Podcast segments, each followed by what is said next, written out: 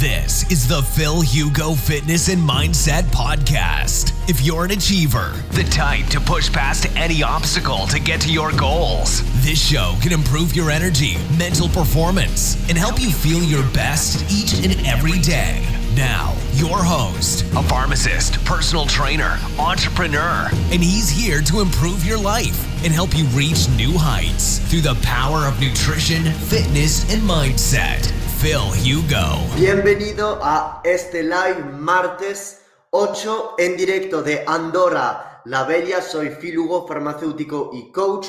Y en este live haremos un QA, así que desde ahora puedes estar ya dejando tu duda justo aquí en el chat. Muchísimas gracias a todas las personas que se están uniendo, que os veo.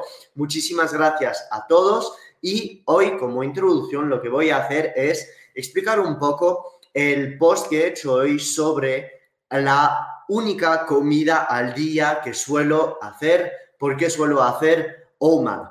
Y en este post que he hecho en Instagram, si todavía no me sigues, pues mi Instagram es ThePhilHugo. ¿Por qué he hecho este post? Eh, porque muchos de vosotros me estáis preguntando cómo haces para solo comer una vez al día, entrenar, eh, trabajar, crear post eh, estar con Loli, etc, etc, etc, y no tener hambre, etc, etc, etc. Entonces, número uno, eh, no tengo hambre durante el día. Entonces, si no tengo hambre durante el día, pues no me voy a forzar a comer. Para todas las personas que no entienden esto, pues es muy sencillo.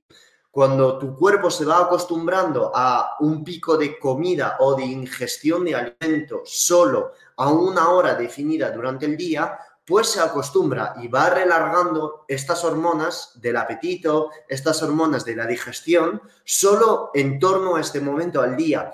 Por ello, suelo tener o empezar a tener hambre sobre las 8, 8 y media, 9. Cuando hago un entreno muy, muy fuerte durante el día, durante en plan dos horas o algo así, y que solo he estado o en total ayunas o solo con aminoácidos durante el entreno, pues puede ser efectivamente que a las tres horas post-entreno tenga hambre. Y en este caso, pues voy a comer, o sea, no pasa nada, voy a comer y me hago mi comida, pues en vez de que sea a las nueve y media de la noche, pues esta comida va a ser sencillamente a las 5 de la tarde. Ya está. Luego, durante el día estoy haciendo cosas, es decir, tengo un negocio, tengo clientes, tengo infografías por hacer, vídeos YouTube por hacer, eh, colaboradores con quien hablar, etc, etc, etc. Y todo esto, perdón, voy a cortar mi pomodoro que no lo he cortado, y todo esto pues me requiere energía. Entonces, cuando yo estoy comiendo o después de haber comido, no tengo mucha energía. De hecho, estoy digiriendo y tengo toda la mente en procesando los alimentos. Entonces, esto no me gusta, o sea, me viene como parar el día y la verdad no me gusta nada. Entonces, a lo largo de mis estudios, que he hecho mis estudios en España, después me fui a Estados Unidos, incluso cuando trabajaba eh, de entrenador personal en Estados Unidos, prefería comer cuando acababa mi día porque era no como la recompensa del día, sino como que no me gustaba nada meter una comida durante una hora, meter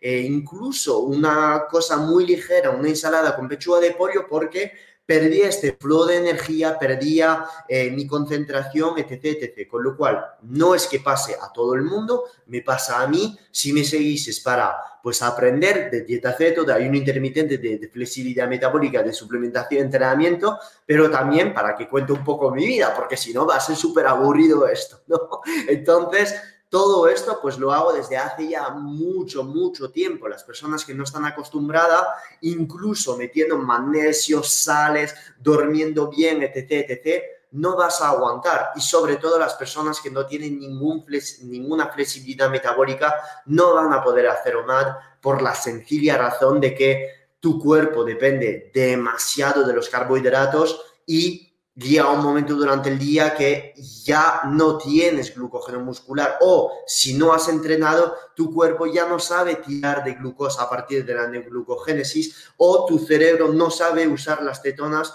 o porque no sabes producirlas o porque simplemente no sabes usarlas.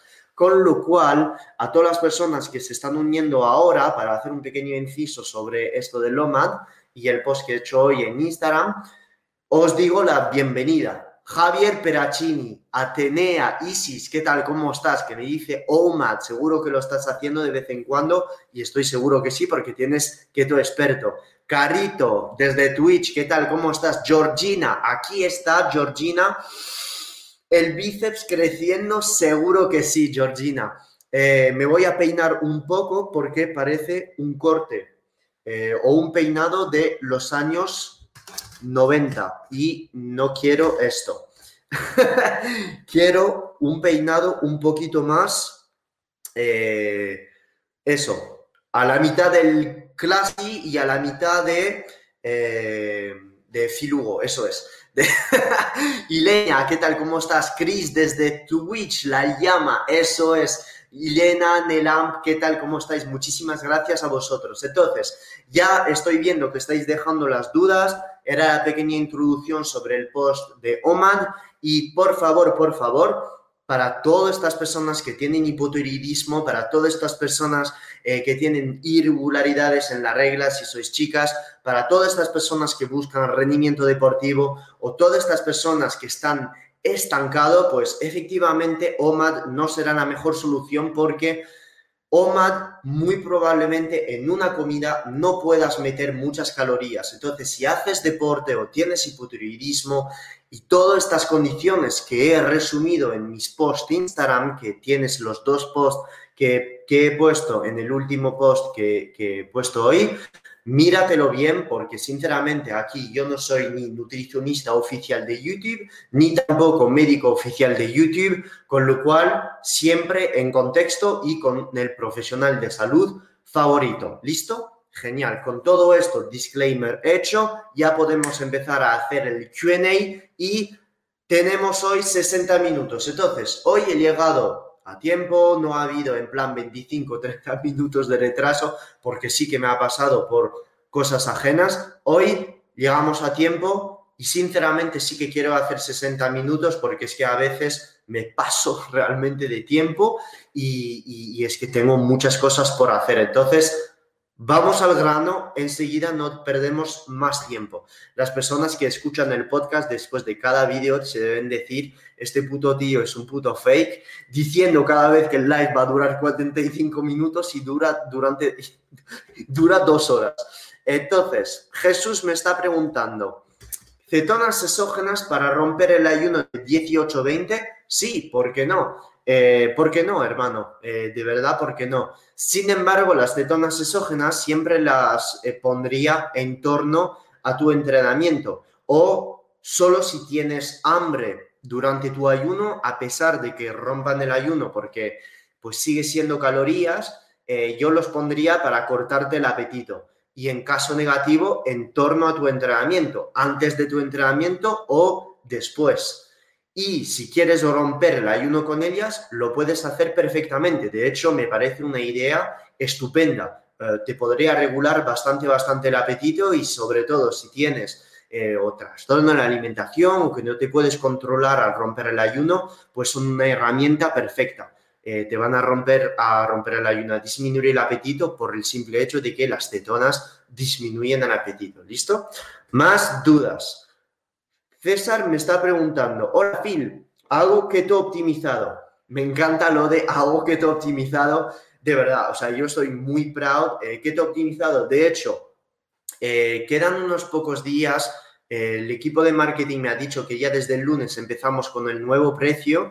Eh, que todas las personas que se han llevado hasta el día de hoy, pues enhorabuena, habéis ahorrado bastante euros y ahora todo el te experto y he optimizado, pues lo subimos de precio porque ya, bueno, el lanzamiento en vez de durar tres semanas, ha durado tres meses por cosas de que me fui a Andorra, eh, no he tenido tiempo de, eh, de lijar muy fino, muy fino con todo el equipo de marketing, de avanzar las cosas, así que ahora ya estamos con el segundo lanzamiento y, por supuesto, pues eh, estaremos con nuevos precios. Con lo cual, muchas gracias si ya tienes que te optimizado y yo estoy muy contento de todas estas personas que tienen que te optimizado porque estoy muy orgulloso de lo que he creado y estoy, lo repito cada día, seguro de que la mejor manera de que uno, o sea, pueda encontrar la, la hora de nutrirse porque no es solo keto, no es solo ayuno, no es solo dieta carnívora, sino que es un ciclado de carbohidratos a la búsqueda de la flexibilidad metabólica. O sea, es literalmente estoy muy, muy orgulloso del trabajo que he hecho y lo voy a repetir en cada live.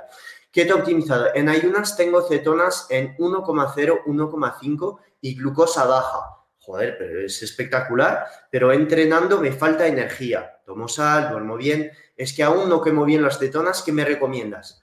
César, pues puede ser debido al tipo de entrenamiento que haces. Si no comes absolutamente ningún carbohidrato y que ya estás teto adaptado y que sueles meterte entrenamiento CrossFit, creo que es el caso, si te sueles meter entrenamiento de CrossFit severo o de culturismo de 90 minutos o que sueles subir montañas a pendientes de 15%, probablemente sea normal, incluso adaptado, que puedas experimentar fatiga. ¿Por qué? Porque a altas intensidades, por encima de una VO2 max de, de, de 75%, cuando haces deportes glucolítico, cuando llega el momento donde ya no tienes glucógeno muscular, pues efectivamente vas a sentirte cansado porque tu cuerpo no puede tirar de grasas y de cetonas cuando estás en altas intensidades. Es imposible, es realmente imposible. Las personas que dicen que sí, pues por favor, llamarme eh, a mi teléfono andorrano. sí, el teléfono andorrano, no he dicho el tailandés ni el italiano, porque realmente os voy a enseñar un poco lo que es la fisiología básica, ¿vale? Porque no tenéis ni puta idea. Con lo cual, para deportistas en búsqueda de rendimiento, pues sí que habrá un momento donde habrá que meter carbohidratos. Hay algunas personas anecdóticas que sin ningún tipo de carbohidratos siguen rindiendo, pero literalmente en el mundo entero las cuentos en el dedo de una mano. Es decir, cada deportista que busca rendimiento deportivo si busca cetoadaptarse, pues número uno, se cetoadapta y después va reincluyendo carbohidratos en su dieta entre 1,0 1,5 gramos por kilo de peso si quiere mantener la cetosis. Los pone después de entrenar o si busca realmente un entrenamiento muy fuerte, pues justo antes de entrenar con índice glucémico más altos. Entonces, César, si ya te has cetoadaptado y llevas 3, 4, 5, 6 meses con dieta ceto, haz el plan número 2, es decir, en la fase 2 de keto optimizado, que es keto fit, he explicado exactamente qué tipo de hidratos usar con todos los métodos y cómo hacerlo. Y luego, después de haber hecho esta fase durante 3, 4 semanas o 5 6, si te aburres con ella, pues puedes pasar o a un ciclado de carbohidratos, que sería la fase 3, que es em, keto flex o puedes pasar a una fase low carb donde vamos a estar metiendo eh, carbohidratos por todas las noches. Y esto, yo, esta fase, esta fase 3 de low carb, lo recomendaría en todas estas personas, mujeres sobre todo, que tienen amenorrea, dificultad con la tiroides o que están totalmente estancada la vuelta a, a, los carbohidratos. De hecho, estaba leyendo en un estudio hoy que te podría aumentar la T3 y la T4 y esto es totalmente normal y algo muy estratégico por hacer cuando uno ha abusado de la dieta cetogénica y el ayuno intermitente. ¿Ok? No tener miedo a los carbohidratos, joder, esto, la gente que os dice esto no tiene ni puta idea. Una persona que está en su porcentaje de grasa, ok, que ya está cetoadaptado,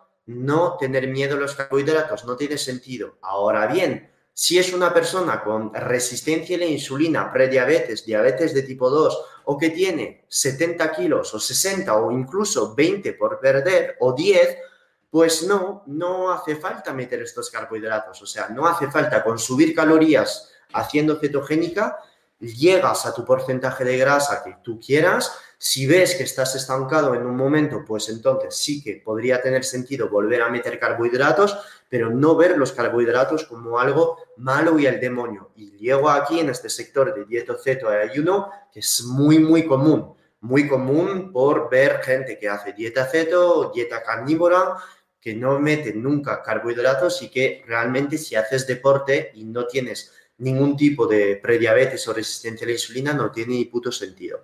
Y por eso mi programa se llama Keto Optimizado. es que tiene todo el sentido del mundo. Keto, optimizado. Los pates son importantes, no keto puro, eh, la, la, vida es keto y carbs are bad. No, bro. no, bro. Alright. Eh, Georgina me está diciendo, es la Biblia. Joder, siempre apoyándome, Georgina. Espero conocerte un día, de verdad. Estoy seguro de que sí. Hombre, si estás en Barcelona, yo en Andorra tampoco estamos muy lejos, que si un día eh, nos vemos ahí, pues la sincera hostia intergaláctica. Eh, que sé que te gustan los vinilos, toda la música, todo esto a mí me encanta también. Eh, Session Victim, no sé si conoces, eh, que son DJ solo de vinilo y lo paso, podría escuchar esto durante 20 horas seguidas. Más dudas. Nelam diciéndome desde Costa Rica, saludes. Un abrazo hasta Costa Rica. Más dudas. sí, repito, para todas las personas que se acaban de unir, pues ya podéis dejar vuestra duda en el chat, en YouTube, en Twitch o en Facebook para todas las personas que están viendo eh, esto en Facebook. Y adelante, eh, voy a contestar a todas las dudas. Luz Daniela Rubalcaba Cervantes. Muy bonitos apellidos, muy españoles. Hola Phil, como dos veces al día, pero cuando casi llega mi regla me da hambre tres veces al día y pues no hago casi ayuno en esa época. ¿Y qué? ¿Y qué? ¿No pasa res? ¿No pasa res? ¿Por qué pasaría algo? Escucha tus sensaciones. Explico por qué. Sí, claro que el ayuno intermitente tiene sentido, Claro que tiene sus beneficios de autofagia, de sistema digestivo, que te vas a sentir más ligera, que vas a tener más adrenalina en, ayunas, etc, etc. Pero escucha, si tú te fuerzas a hacer ayuno en este periodo, ¿tú no crees que esto te va a generar más estrés, más picos de cortisol, más ráfagas de adrenalina? Y esto, ¿tú no piensas que podría ser contraproducente de cara a tu salud emocional? Entonces, esto tiene un impacto más importante de lo que tú piensas en tu salud.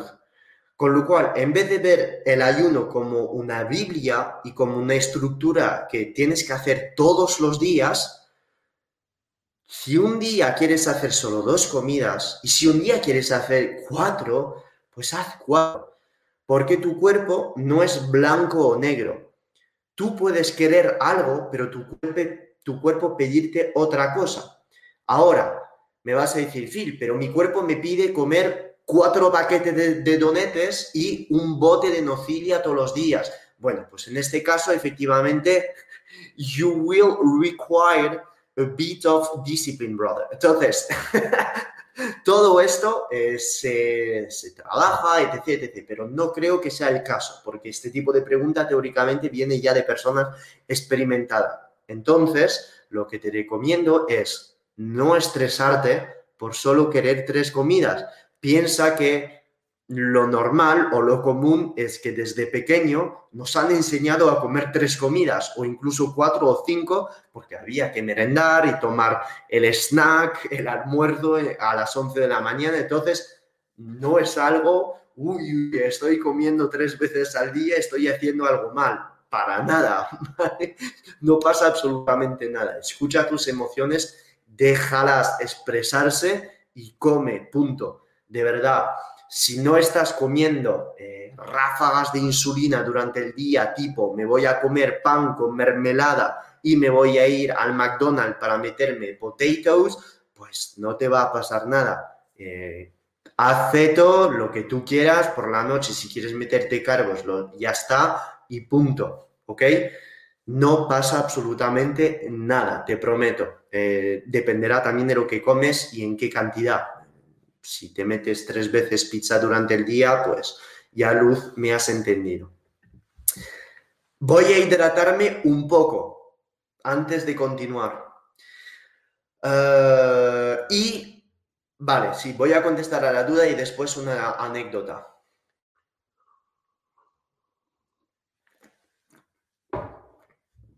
Phil, problemas con la paratormona, PTH alta. ¿Podría también verse perjudicada a la hora de realizar ayuno y ceto? Sí, la paratormona está relacionada con el metabolismo de la vitamina D y del calcio. No sé tus niveles de vitamina D, tampoco conozco tus niveles de calcio. Es probable que estés eliminando un montón, un montón de calcio. Es probable que estés evitando todos los lácteos o es probable también que sin darte cuenta no estés metiendo las suficientes cantidades de sodio, de magnesio y de potasio que regulan los niveles de calcio en el cuerpo. Conclusión, todo esto, vitamina D, calcio, para tu hormona, está relacionado. Además, todo esto está relacionado con tu salud intestinal. Cada semana me estás preguntando muy buenas dudas y por favor, no te lo tomes mal, pero me es literalmente imposible, realmente imposible, contestar a un dato de una analítica solo conociendo un dato de una analítica. Y si yo lo estuviese haciendo, pues sería literalmente una prueba de que he comprado la carrera. es decir, que no tengo ni puta idea de fisiología. Con lo cual, lo siento mucho, pero para respetar la salud de los demás y enseñarte que no te puedo contestar porque estaría equivocado solo conociendo este parámetro, por favor, escríbeme en mi Telegram no hace falta que compres que tu experto, que tu optimizado, estás siempre en todos mis lives y te puedo echar un cable. Necesito conocer muchos otros datos para poder pronunciarme. Y por favor, esto no es consejo médico, consulta con tu médico. Georgina, los pequeños aplausitos, siempre muchas gracias, eh, Georgina.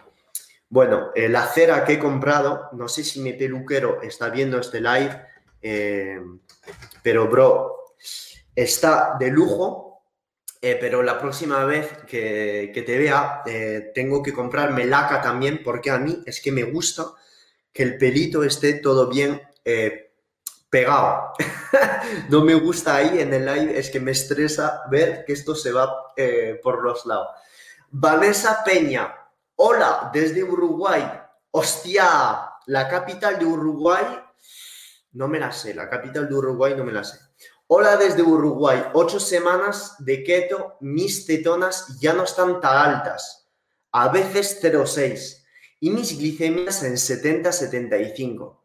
No entreno por patología de columna. ¿Debería subir las cetonas si el objetivo es pérdida de grasa? Vanessa, enhorabuena que tus tetonas estén a este nivel es muy probable un signo de cetoadaptación. Es muy probable. Explico el por qué. Cuando tú empiezas una dieta cetogénica entre la semana 0 y la semana 3, 4, tus niveles de cetonas están por encima de 1,0, incluso a veces 1,3, 4, 5. ¿Por qué? Porque la disminución de los carbohidratos disminuye tu insulina y aumenta los niveles de glucagón. Este cambio hormonal lo que va a producir es un aumento de la producción de cetonas a nivel hepático. ¿Por qué? Porque tú vas a tener muchos ácidos grasos provenientes tanto de la dieta que de la bajada de la insulina que ha aumentado la combustión de tu tejido adiposo. Esta cantidad de ácidos grasos que se hace muy muy grande en la sangre llega al hígado y el hígado estos ácidos grasos lo va a transformar en cetonas. ¿Por qué? Esto a nivel bioquímico se explica porque cuando tienes muchos ácidos grasos hay una acumulación de acetilcoenzima A, de acetil-CoA, que es una molécula que cuando se encuentra en muy alta cantidad en el hígado, con niveles de insulina bajos, va a producir cetonas. Hay una vía en el hígado donde pues estos acetil-CoA se van a condensar entre sí y se van a producir cetonas. Entonces, al principio, estas cetonas se van a encontrar en muy alta concentración en la sangre y tu cuerpo todavía no sabe usar correctamente estas cetonas. ¿Por qué? Pues porque, número uno, no tiene las enzimas necesarias tanto a nivel muscular que a nivel del cerebro para poder usarlas y también a nivel de corazón, etc., etc. Y además, no tienes estos transportadores MCT que son los responsables de coger las cetonas desde la sangre y traerlas hacia dentro de los tejidos. Y esto es algo normal. Una persona no cetoadaptada no puede tener todas estas rutas enzimáticas y estos transportadores para procesar estas cetonas. Conclusión, durante la semana 0 y la semana 4 de dieta cetogénica vas a tener un muy alto nivel de cetonas. Después de estas semanas, dependiendo de tu flexibilidad metabólica, de tu sensibilidad a la insulina, cuanto mejor, pues mejor para tu cetoadaptación, dependiendo de la frecuencia, intensidad, volumen de tu entrenamiento, tu porcentaje graso, tu calidad de sueño, etc, etc, etc, un montón de otros parámetros, pues entonces tu cetoadaptación irá avanzando y a mayor cetoadaptación, mayor uso de cetonas. ¿Qué quiere decir esto? Que si tú vas usando mejor tus cetonas, pues entonces a la hora de medirlas con tu ketomojo o con cualquier aparato que mide tus cetonas directamente en tu sangre, pues vas a medir menos. En vez de los 1,2, 1,3, 1,5 o 2,0 que medías cuando tú estabas empezando una dieta ceto, pues es muy probable que estas cetonas estén entre 0,3, 0,8, 0,9. Hoy, en mis stories, he hecho un post en mis historias de 0,5, como 4 horas después de entrenar, 0,5 milimoles de beta hidroxibutirato. Y esto es algo totalmente normal.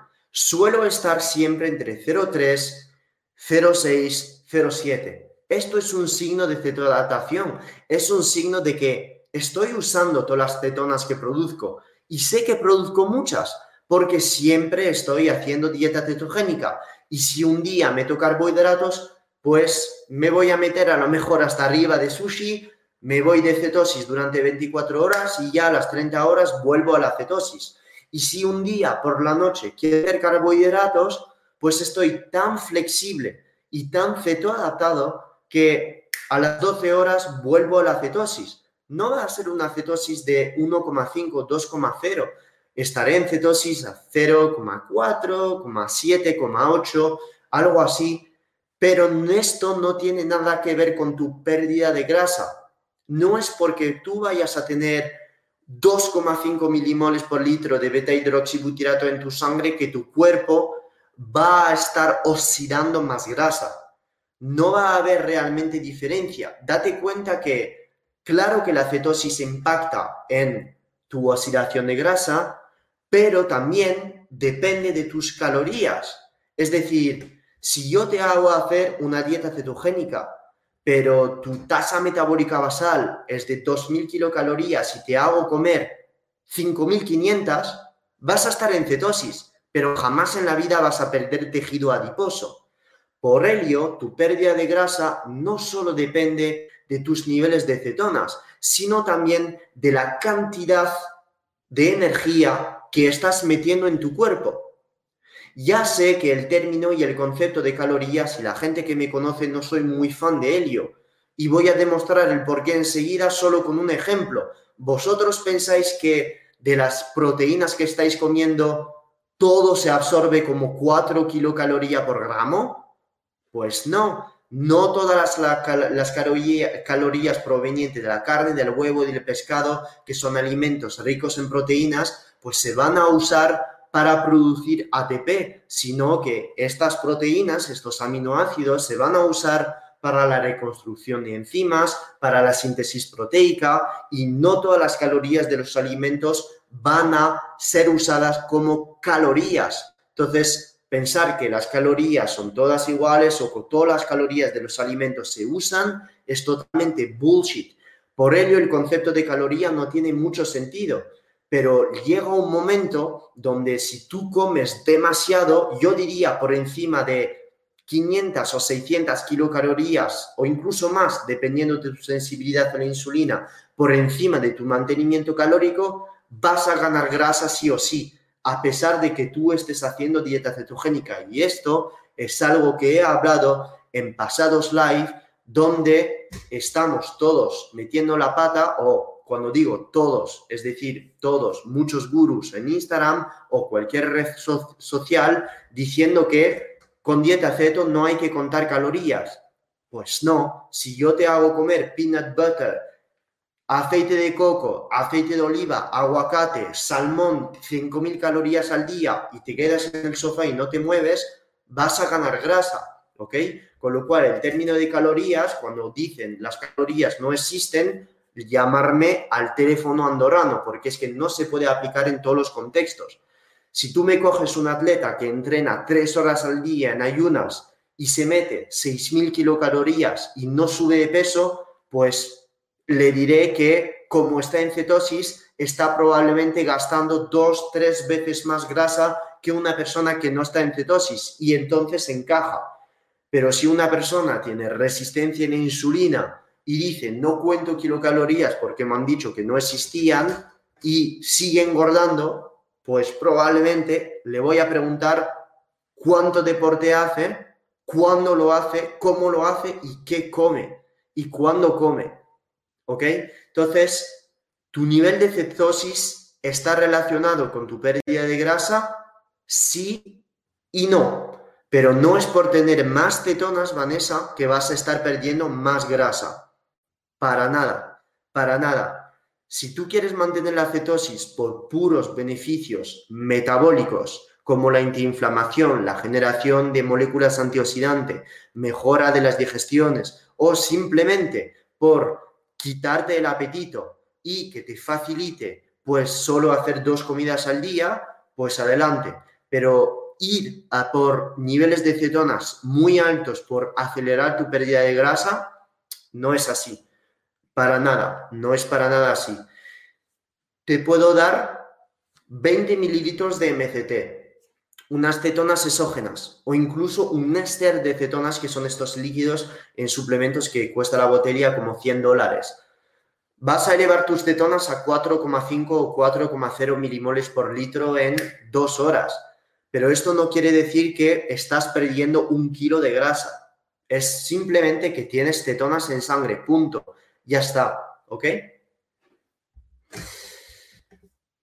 Sebastián García. Phil, cumplo años el sábado. Ya estoy ceto adaptado, pero quiero embriagarme. Consejos, vodka, ginebra o qué. Sebastián, te puedo decir que estoy muy orgulloso de estas preguntas. ¿Por qué?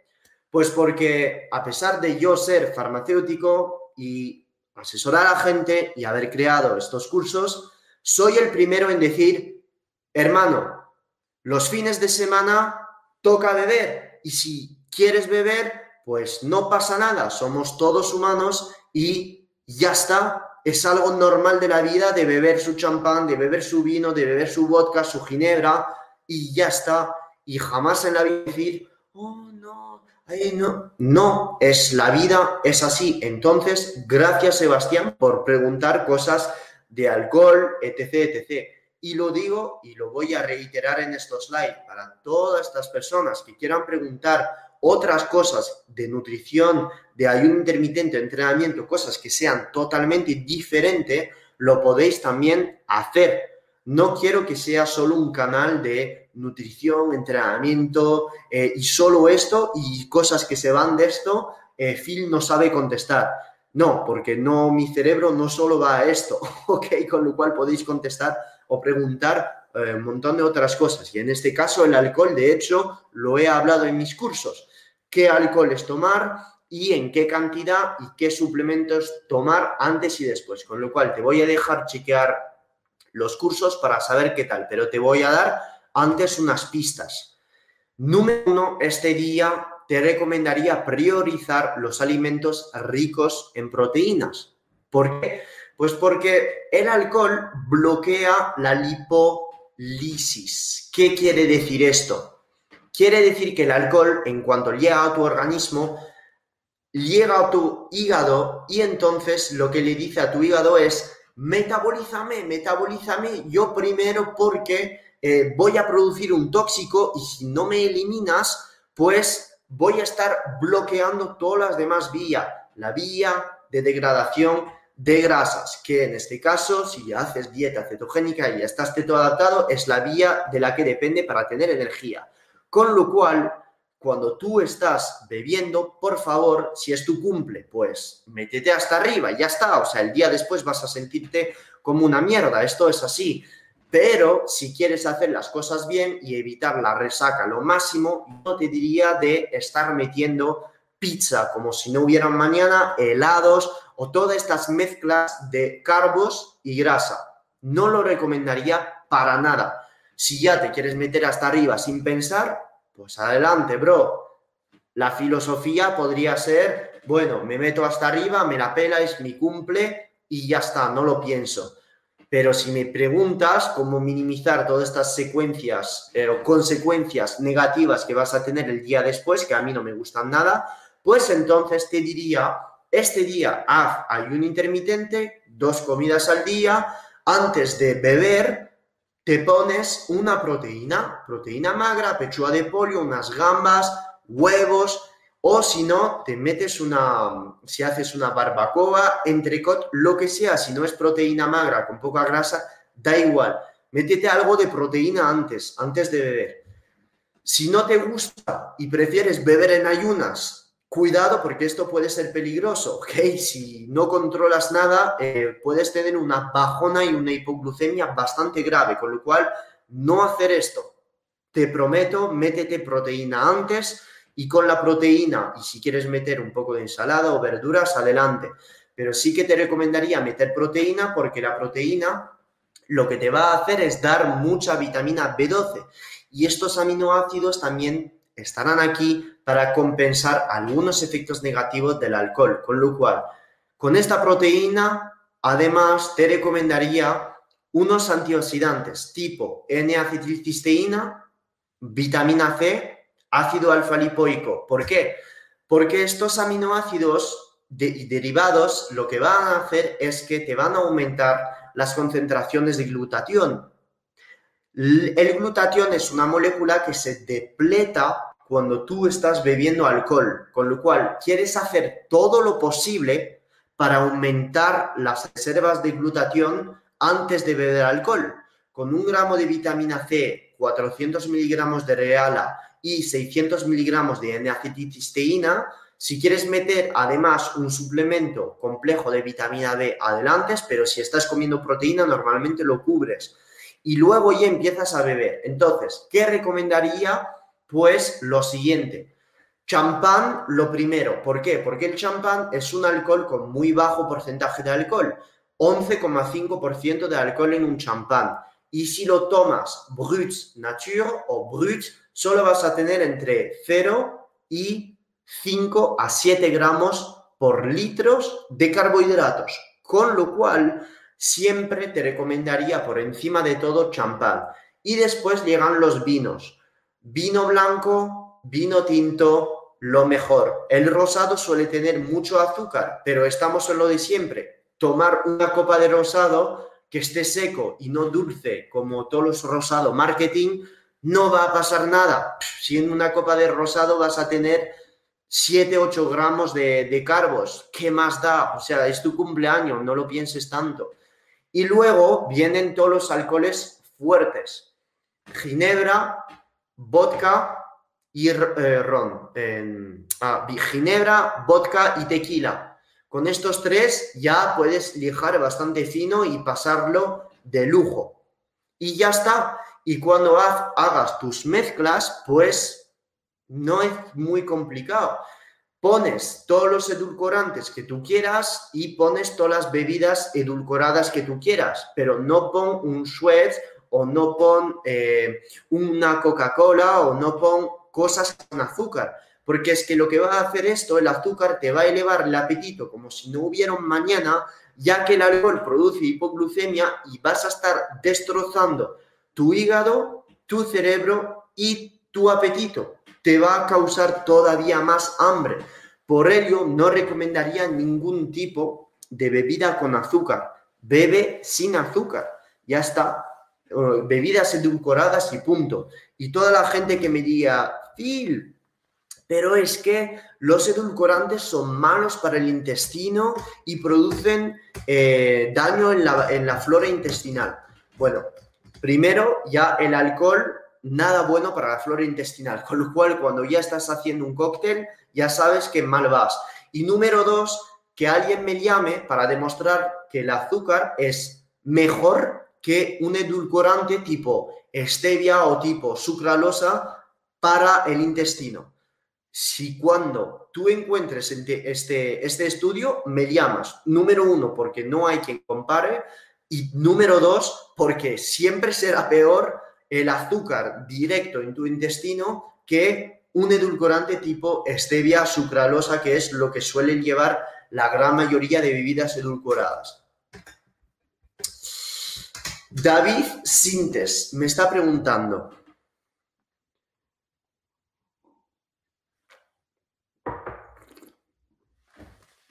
Pregunta deportiva.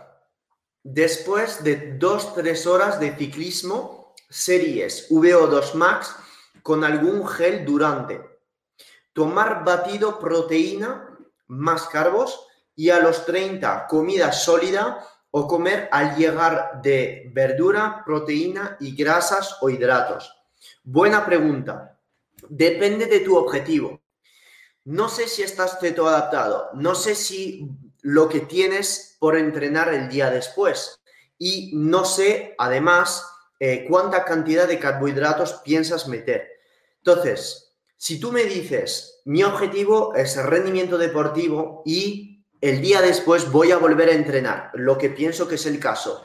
En este caso, pues entonces haría una mezcla de proteína más carbos. ¿Por qué? Porque probablemente en series con VO2 max por encima de 80-90%, pues entonces estarás degradando el glucógeno muscular como si no hubiera un mañana. Por ello, recomendaría la inclusión de 30 gramos de carbohidrato por las horas que has hecho de entrenamiento, o intra o post-entrenamiento. Si tú quieres mantener tu cetosis o incluso mejorar tu cetoadaptación, no pondría estos carbos durante tu entrenamiento con tu gel.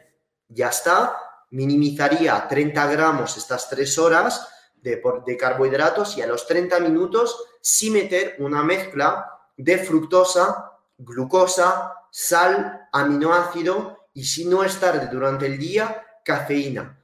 Por el simple hecho de que el llenado de glucógeno muscular que vas a obtener con esta mezcla va a estar muchísimo por encima del llenado de glucógeno muscular que obtendrías a partir de la gluconeogénesis del lactato, del glicerol y de aminoácidos que obtendrías con la comida cetogénica que me estás planteando. Conclusión, si buscas rendimiento deportivo y estar listo y recuperar lo antes posible, pues entonces pondría esta mezcla proteína y carbohidratos, no 30 minutos, yo diría 60 minutos. Para mí 30 minutos post-entreno es demasiado pronto. La sangre no está para nada en tu intestino, la sangre sigue estando en tus músculos, la sangre sigue estando eh, dando todo lo posible eh, por, en caso de que hubiera otro entrenamiento, yo recomendaría mínimo, mínimo, mínimo esperar 60 a 90 minutos post-entreno. Y si es que encima quedarte en ayunas post-entrenamiento te va a favorecer después la creación de cetonas. Y si buscas cetoadaptación, que si eres ciclista te va a importar, pues estaría incluso alargando el tiempo post-entrenamiento. Si tú no estás entrenando con 18, 19 o 20 horas de ayuno, sinceramente la ventana anabólica no tiene mucho sentido. ¿ok? Con lo cual, yo pondría esta comida 60-90 minutos post-entreno. Hola Phil, yo lo contrario que César, hago carreras de ultra resistencia de montaña. Genial. Cada vez estoy mejor, pero con el Keto Mojo no paso de 0,304. ¿Estoy haciendo algo mal? Para nada, para nada, David, para nada. Sin embargo, necesitaría saber lo que comes, porque a lo mejor eh, estás comiendo demasiado carbos. No se sabe, pero si estás haciendo ceto, de vez en cuando metes carbos sin pasarte de los 1,0, 1,2 gramos por kilo de peso, normalmente es totalmente normal. ¿Ok? No tienes por qué preocuparte. No hay ninguna cosa que, que, no esté normal. Es totalmente normal estar en estos rangos. Ahora, a lo mejor estás comiendo demasiado cargos que no necesitas. Esto podría ser una posibilidad. O a lo mejor no estás del todo ceto adaptado y estás metiendo demasiado proteína, que esto también te podría elevar la insulina too much porque estás usando esta proteína eh, y tu cuerpo la consideras como gluconeogénica. Entonces, tendría que saber lo que comes, pero supongo que estás ceto adaptado y entonces supongo que estás haciendo todas las cosas bien. Pero toma en cuenta lo que te he dicho antes, David. Juan Manuel, hola Phil, ¿qué opinas de las harinas de lino en dieta keto? Pienso que no son necesarias. ¿Qué quiero decir con esto? Que, ¿qué buscas con el lino? ¿Meter omega 3? Si es el caso, deja esto enseguida. ¿Por qué?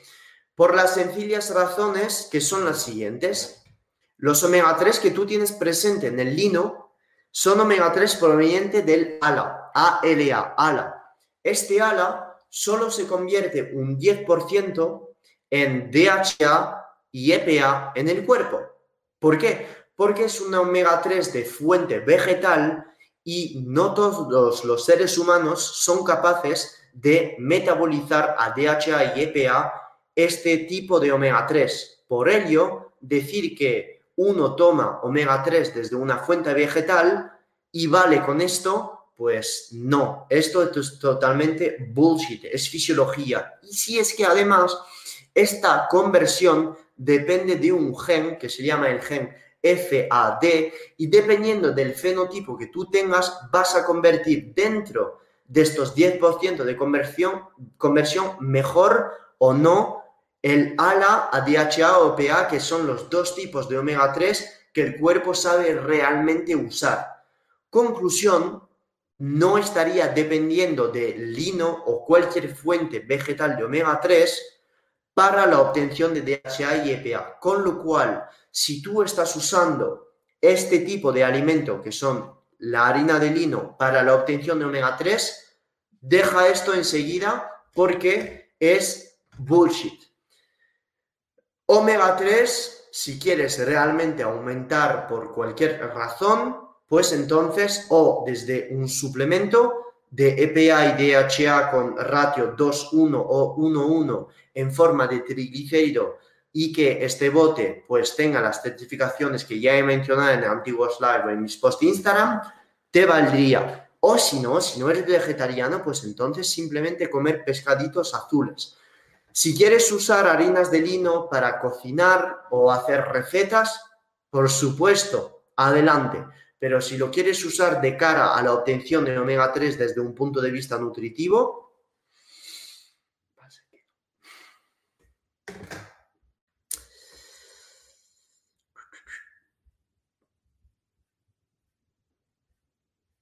creo que hay muchas dudas. Jamás en la vida voy a hacer 60 minutos. Vale. ¿Cómo mejorar la permeabilidad intestinal? Un año y medio en keto carnívora, pero aún tengo mucho hinchazón. Hacerte pruebas. Hacerte pruebas. Porque a lo mejor el problema no viene de la alimentación, sino de tus propias hormonas. Entonces, los problemas de digestión si tú ya haces dieta ceto, ya has eliminado el gluten, ya has eliminado los FODMAPs, ya has eliminado los lácteos y ya has estado haciendo keto carnívora, que es una dieta de eliminación de las más extremas, pues entonces tienes que hacerte pruebas. Es decir, a lo mejor estás ya con cortisol por las nubes o con falta de DHA y todo esto te dificulta las digestiones. O hacerte pruebas alimenticias. A lo mejor tienes intolerancia a las grasas, que podría ser. Entonces, me es muy, muy complicado ya hacer un diagnóstico solo sabiendo esto. El hinchazón intestinal eh, puede ser debido a muchas otras cosas. Gracias. Probaré con keto fito low carb, aunque estoy evitando los carbohidratos porque me dan gases y malestar, pero iré probando a reintroducirlo. En caso de que los carbos te sientan realmente mal, aumenta tus calorías. Aumenta tus calorías y mete una comida más al día. O suplementate durante tus entrenamientos. ¿Por qué no poner aminoácidos? Tú pones aminoácidos, cafeína o incluso sinefrina antes de tu entrenamiento y vas a ver un aumento de energía para tus entrenamientos sin hacerte casi salir de cetosis. ¿Vale? Todo esto son estrategias correctas. Pamela preguntándome, hola Phil, desde Chile. Quisiera saber, hola Chile, ¿qué tal? ¿Cómo estás? Quisiera saber si es correcto lo que estoy haciendo. Ok. Tres semanas de cetogénica. Hostia, me estoy deshidratando total. Mm. tres semanas de cetogénica y estoy incluyendo menos grasas que antes. Muy bien. Mido unos 63 y peso 90 kilos. Muy bien por haber quitado grasas. Quiere decir que me...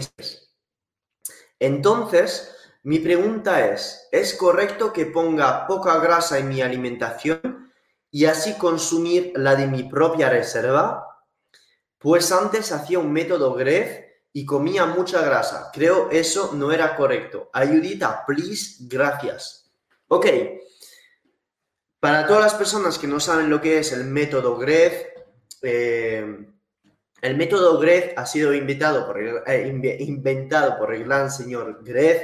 De hecho, si ves el live, hermano, eh, gracias por todo lo que me has aportado, que somos amigos, hablamos por WhatsApp, ya hicimos un live junto. Es un derivado de dieta cetogénica.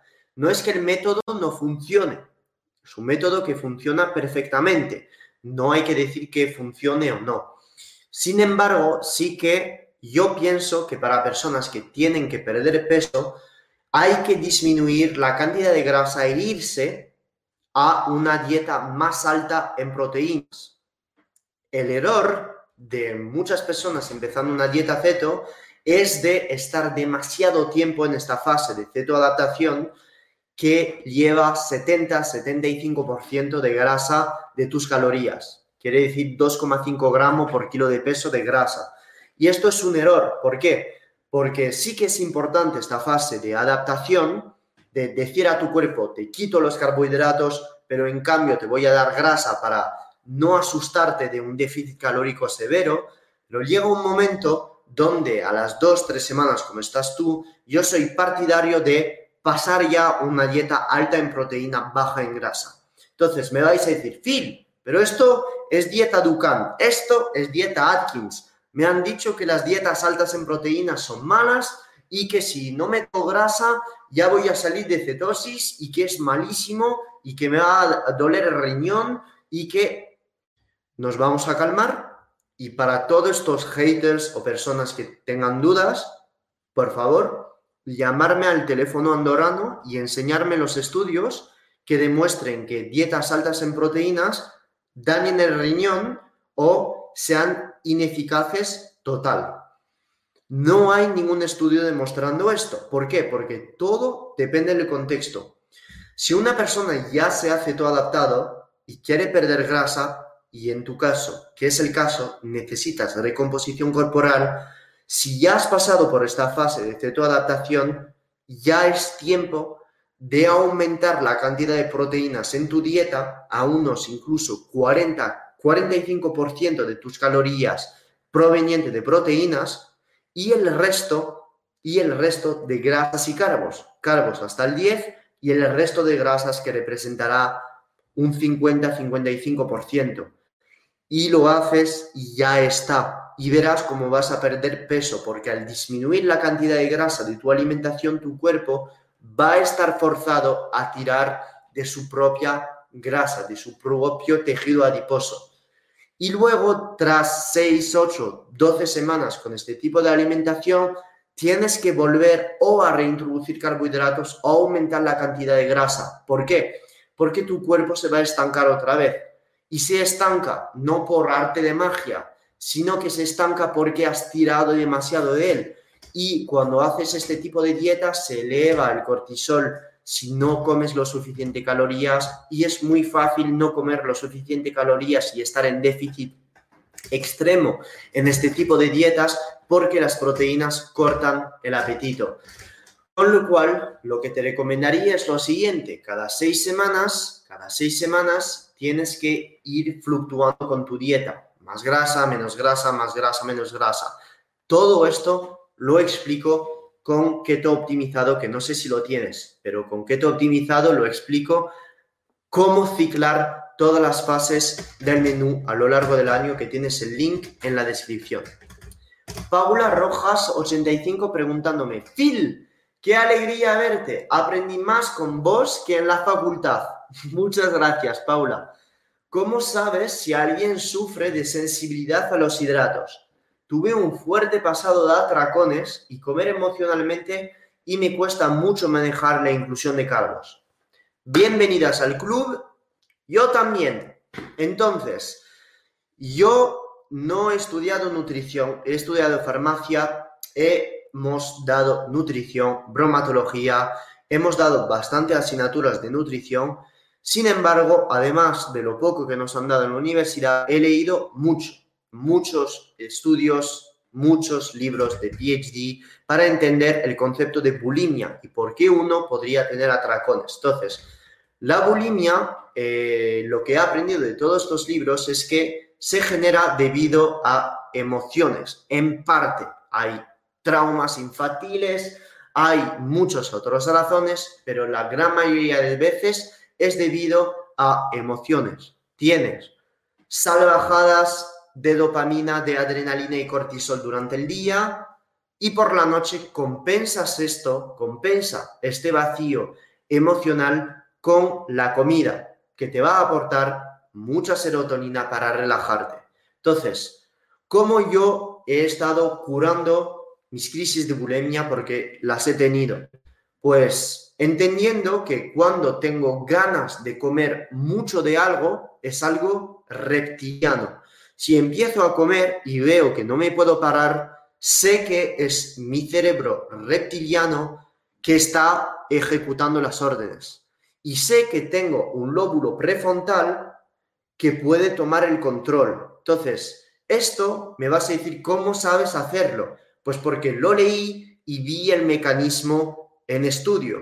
Vi el mecanismo que eran salvajadas muy fuertes de dopamina que impedían que yo podía tener control sobre estas salvajadas de ganas de comer X, Y o Z tipo de alimento. Entonces, lo digo en cada uno de mis lives, cuando me pasa esto y no puedo controlarme, me voy de casa, me voy de casa, lo repito siempre, es muy tonto, es muy idiota, me voy de casa. Si me voy de casa, no estoy delante de la comida, estoy interrumpiendo todos los circuitos que me hacen comer más. Hoy en día ya no me pasa esto, pero en la época lo he hecho. Si veo esto, eh, requiere esfuerzo de ponerme el abrigo si es invierno, de ponerme las zapatillas, pero me voy de casa para interrumpir este, este, circuito de placer emocional y de compensar cualquier vacío de estrés o emocional con la comida. Y hacer esto ayuda. No digo que sea la solución para todo, pero si tienes problemas con la comida, tienes que intentar ver de dónde viene este problema, por qué se te ha generado, cuál ha sido el circuito que te ha hecho comer así. El entrenamiento en ayunas, que, te haya, que hayas hablado con tu jefe, etc, etc, etc. Todo esto es tu trabajo para detectarlo. Y luego, si sigues viendo que es repetitivo, pues entonces vas a decir, hoy seguro voy a tener un atracón.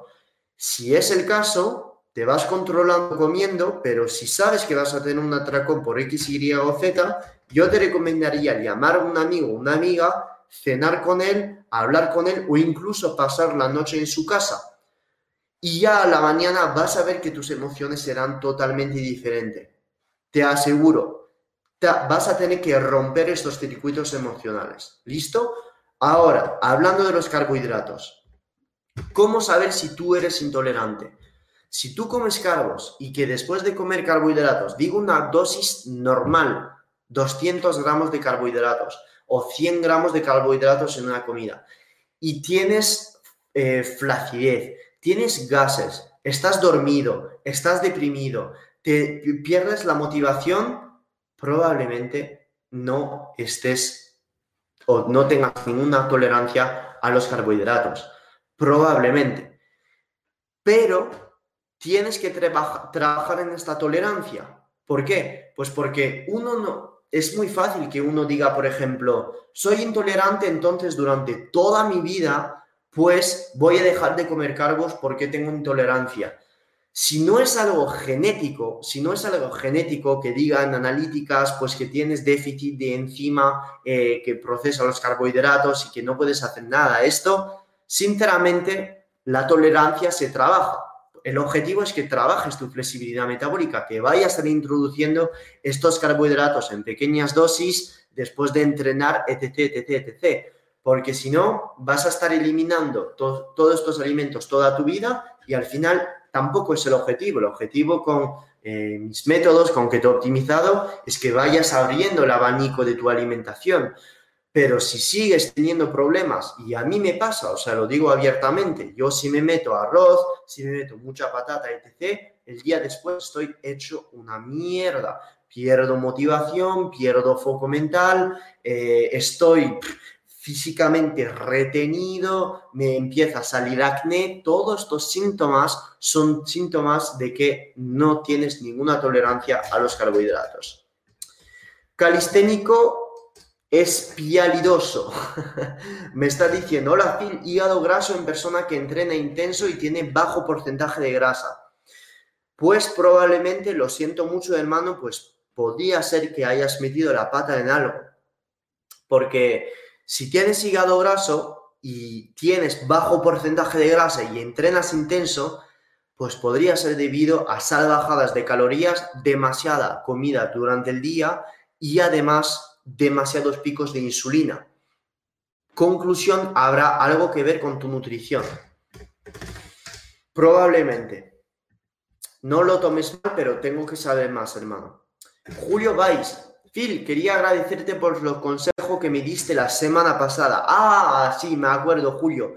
Todo de maravilla. Te escucho de camino al gym a por un entrenamiento intergaláctico con 17 horas de ayuno. Saludos, bro. Pues yo súper contento poder ayudar solo contestando a, dudas por aquí. De verdad, yo me, me alegro. No, lo siguiente. Muchas gracias, Julio. Carito preguntándome, hola Phil, ¿cómo estás? Estoy de puta madre, estoy muy bien ahora en Andorra, eh, muy feliz, todo, todo correcto.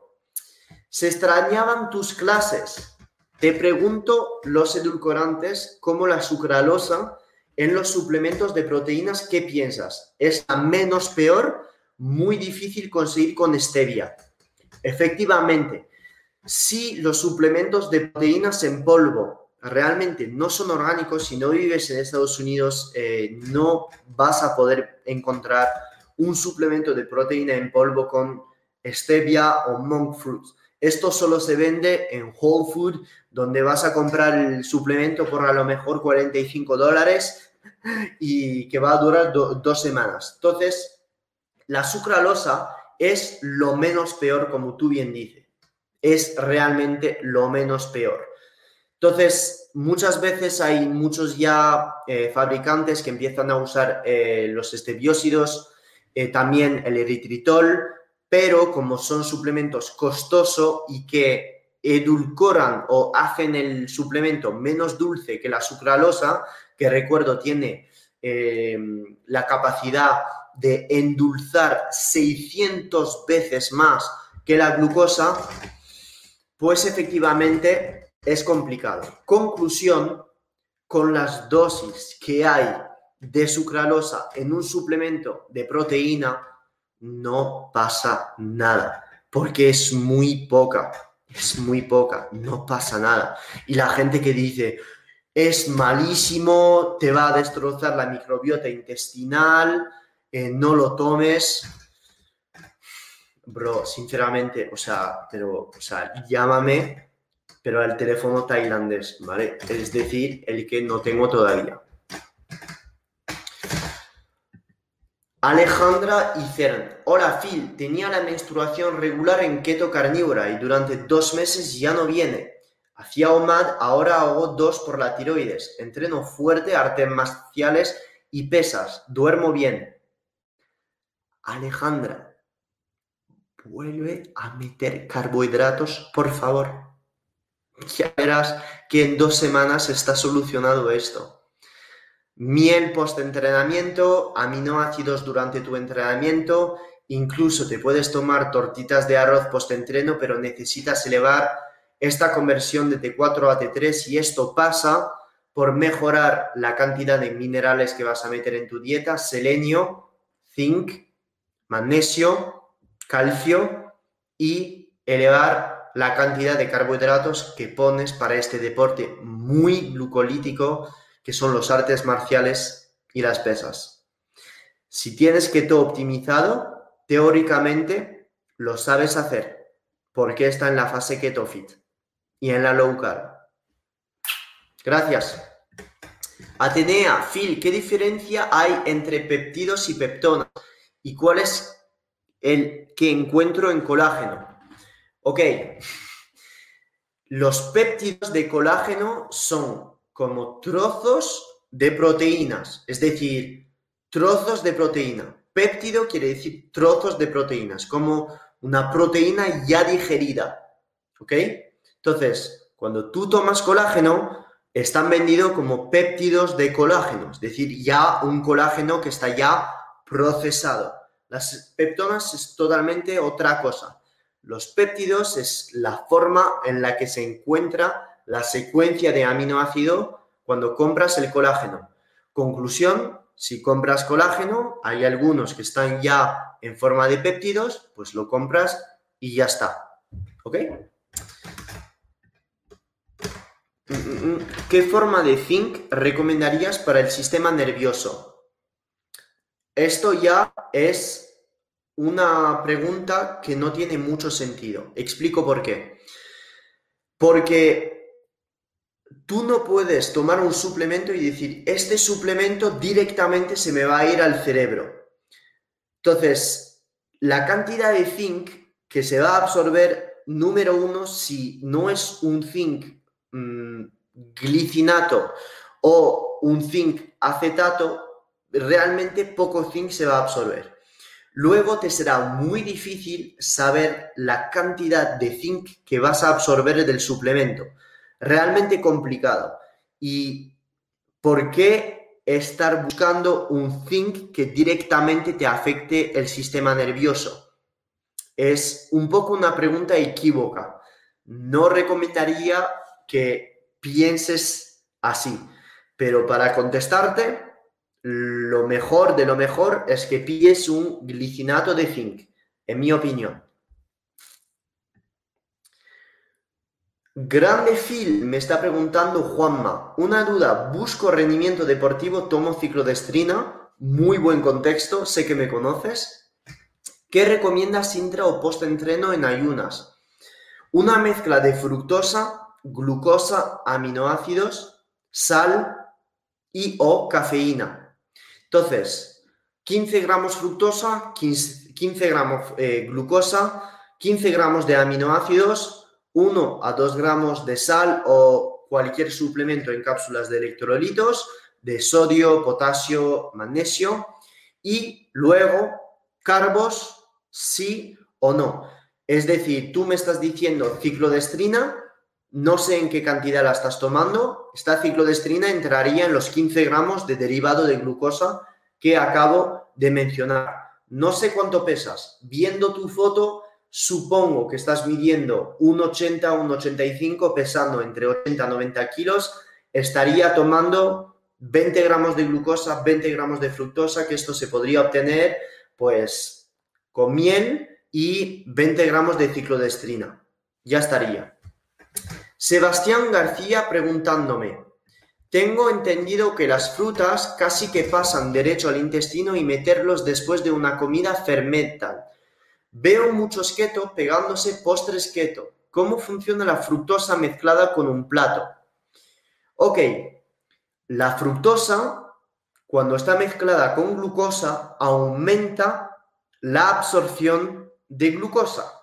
Por ello, cuando tú estás tomando una fruta que es literalmente fructosa con glucosa, es lo mejor que tú puedas hacer de cara a la obtención de fructosa o de cara al llenado de glucógeno muscular post entrenamiento.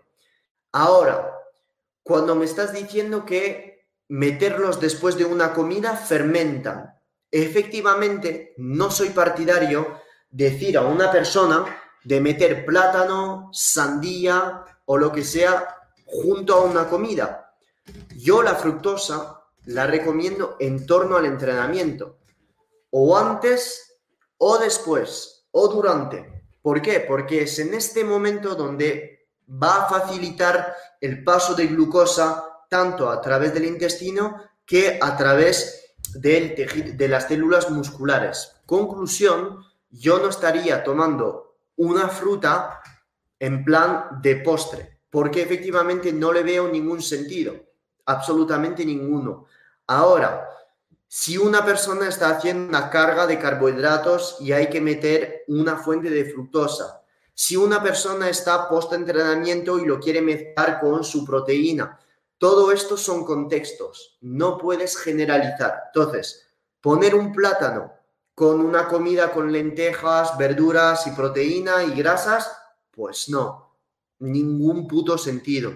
Poner fructosa desde una fruta de cara al rendimiento deportivo o nutrición deportiva post-entrenamiento, pues sí. Emi J diciendo, siempre tan claro, Phil, te queremos, placer verte. Muchas gracias, Emi, por este comentario que son cosas positivas que alegran el día. Noemi Ledesma, hola Fede, Argentina, Buenos Aires. Llevo dos años de keto y estoy haciendo ejercicio, pero tengo pánico de comer carbo.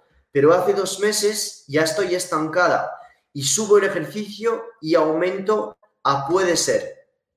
Pues probablemente tengas hipotiroidismo abusando de dieto, de, dieto, abusando de keto, de ayuno y de ejercicio, se eleva el cortisol, baja la DHA, aumenta a puto tope la TSH porque ya no tienes T3 y T4, que son las dos hormonas quemadores de grasa y que aumentan tu metabolismo. Habría que aumentar la frecuencia de comidas, hacer menos ayuno, aumentar la cantidad de calorías y volver a poner carbohidratos para regular la T3 y la T4. Y estoy seguro, Noemi, que tienes el colesterol desramado también, el LDL por las nubes. Podría ser. Noemi, ¿me vas a decir cómo hago esto?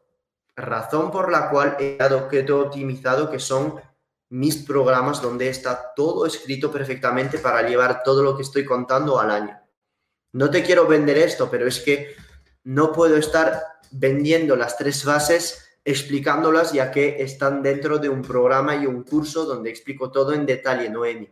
No sé si la tienes, de hecho, que te he optimizado, pero no creo. Este tipo de pregunta no viene de la academia que te he optimizado. Paula, ok, gracias por la respuesta. Quería saber si estoy haciendo las cosas bien. Entreno con a, a, aguate de coco y creatina. Agua de coco y creatina. 100 gramos de zanahoria Boñato o zapallo más whey, proteína sin gusto y 150 gramos de hígado o pechuga. Luego hago una segunda comida fuerte, cuatro huevos más medio aguacate, 750 gramos de proteínas. No puede ser. Más dos unidades chicas de verduras, nada más. A veces si no me quedo satisfecha, agrego más grasa y proteína. No puede ser 750 gramos de proteínas porque esto estarías comiendo 5 kilos de carne al día. Supongo que me estás diciendo 750 gramos de carne total en tu día. Viéndolo así, sí, estás haciendo las cosas bien, pero yo voy a saber si estás haciendo las cosas bien conociendo tu analítica, Paula.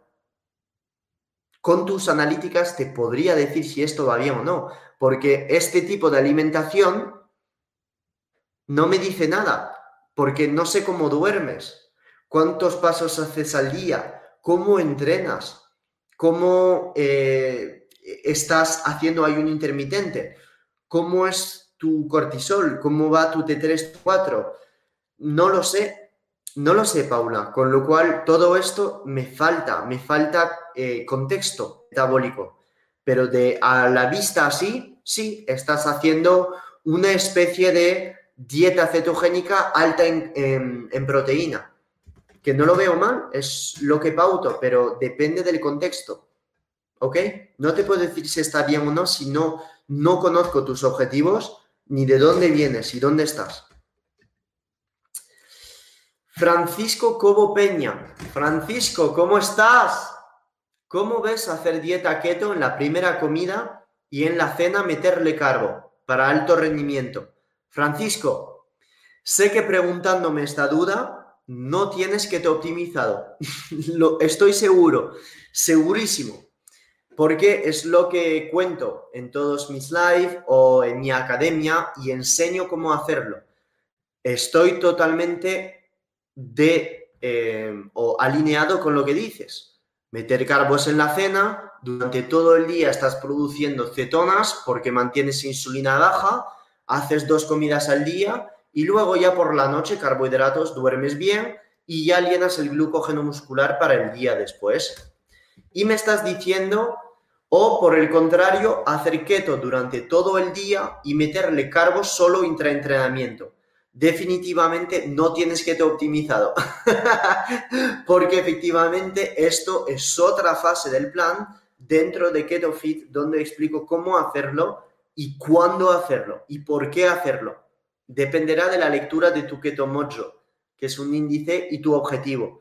Si tu objetivo es teto adaptarte, pues efectivamente tiene sentido. Mantener la cetosis y mantener tu estado o grado de cetoadaptación, tiene sentido estas estrategias.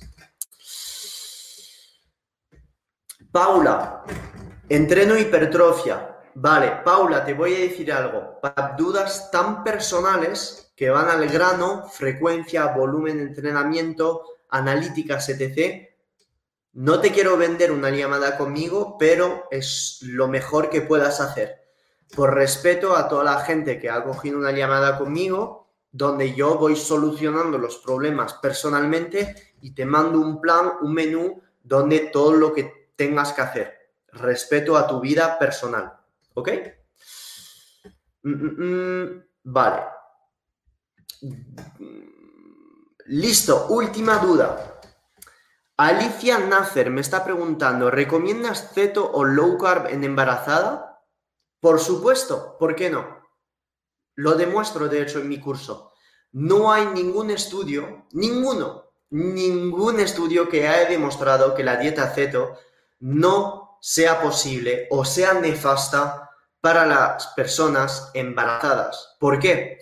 Porque tu embarazo no depende de un carbohidratos, una proteína o una grasa específicamente. Depende de la cantidad de energía, de la calidad de nutrientes que vayas a meter en tu cuerpo. ¿Y por qué soy partidario justamente en un embarazo de hacer dieta ceto o low carb?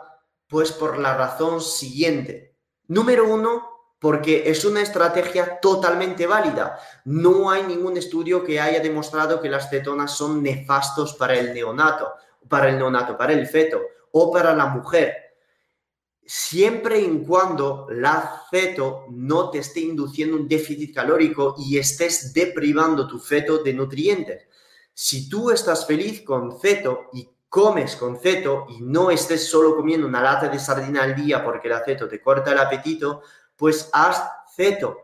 Y además, durante el embarazo se conoce una condición que se llama diabetes gestacional, que no es nada más ni nada menos que una diabetes de tipo 2. Por ello, cuando yo veo nutricionistas pautar seis comidas al día con galletas y 400 gramos de carbohidratos al día en una embarazada que no hace deporte, pues digo literalmente que no tiene ni puto sentido porque elevar todavía más la cantidad de carbohidratos te va a elevar todavía más la cantidad de insulina y esto te va a generar diabetes gestacional o prediabetes gestacional y esto va a impactar directamente en la salud metabólica y cognitiva de tu propio bebé. Por ello, siempre seré recomendario de bajar la cantidad de carbohidratos en una embarazada y limitarla a 1,0-1,2 gramos por kilo de peso. Lo repito, disclaimer, no soy nutricionista, no soy médico, soy farmacéutico y no tomar esto como consejo médico, pero probablemente que ningún médico nutricionista te diga lo que estoy diciendo. ¿Por qué? Pues porque no han estudiado esto en la universidad y es su trabajo de pautar lo que han estudiado en la universidad. Entonces, siempre digo, tienes que ver con tus sensaciones, con tu libre, eh, no sé cómo se dice en español, con, tus, con tu propia voluntad, pero te lo digo, enseguida no hay ningún estudio que haya demostrado que la dieta low carb o ceto perjudique al desarrollo del feto. Para mí es, de hecho, lo ideal, una dieta low carb en una embarazada perfectamente, no hay ningún problema. De hecho, te protege contra la diabetes eh, gestacional. Alicia Nacer me está preguntando, ¿puedo comprar tus cursos desde Argentina? Por supuesto. Solo hace falta que vayas al link en la descripción, haces clic y ya está. Puedes comprar perfectamente. Está PayPal, todo. Si puedes, Alicia, comprar desde Argentina, está diciendo Vanessa, entra al link que comparte Fila en la descripción. Vanessa, de verdad, eh, muchas gracias. muchas gracias por ayudarme en esto y de verdad me llega al corazón de, de que eh, estés dejando este comentario. De verdad me llega al corazón. Muchas gracias por toda tu ayuda. Ya he contestado a todas vuestras dudas muchísimas gracias de estos 60 minutos de live, un poquito más, una hora 22. Si estás escuchando este podcast, pues puedes compartir en tus stories, en Instagram, lo que sea. Y si te ha gustado este live y te has quedado hasta el final, una manita arriba, un comentario, lo que sea, para ayudar al pequeño algoritmo de YouTube y de Twitch. Os quiero mucho, nos vemos este jueves para una siguiente sesión y feliz noche a todos los españoles, andorranos, portugueses o europeos que me están viendo y feliz día a todos los latinoamericanos que están viendo este live. Atenea, muchas gracias. El curso es en línea para todo el mundo. Gracias Isis por tu apoyo. Muchas gracias. Jezabel diciendo gracias, bro. Noemi diciendo gracias, eres un amor de persona. Gracias a ti. Merch, gracias a ti, Noemi, me llega al corazón. Merche, muchas gracias y nos vemos este jueves para el siguiente QA. Os quiero muchísimo. Gracias a vosotros. Gracias. This has been another episode of the Phil Hugo Fitness and Mindset Podcast. If you enjoyed the episodes, leave an honest review in iTunes so other like minded individuals can conquer their goals too. If you want more content and free info on how to take your health and athletic performance to new heights, visit philhugo.com to be on the cutting edge with the latest info in nutrition, fitness, and all things performance mindset.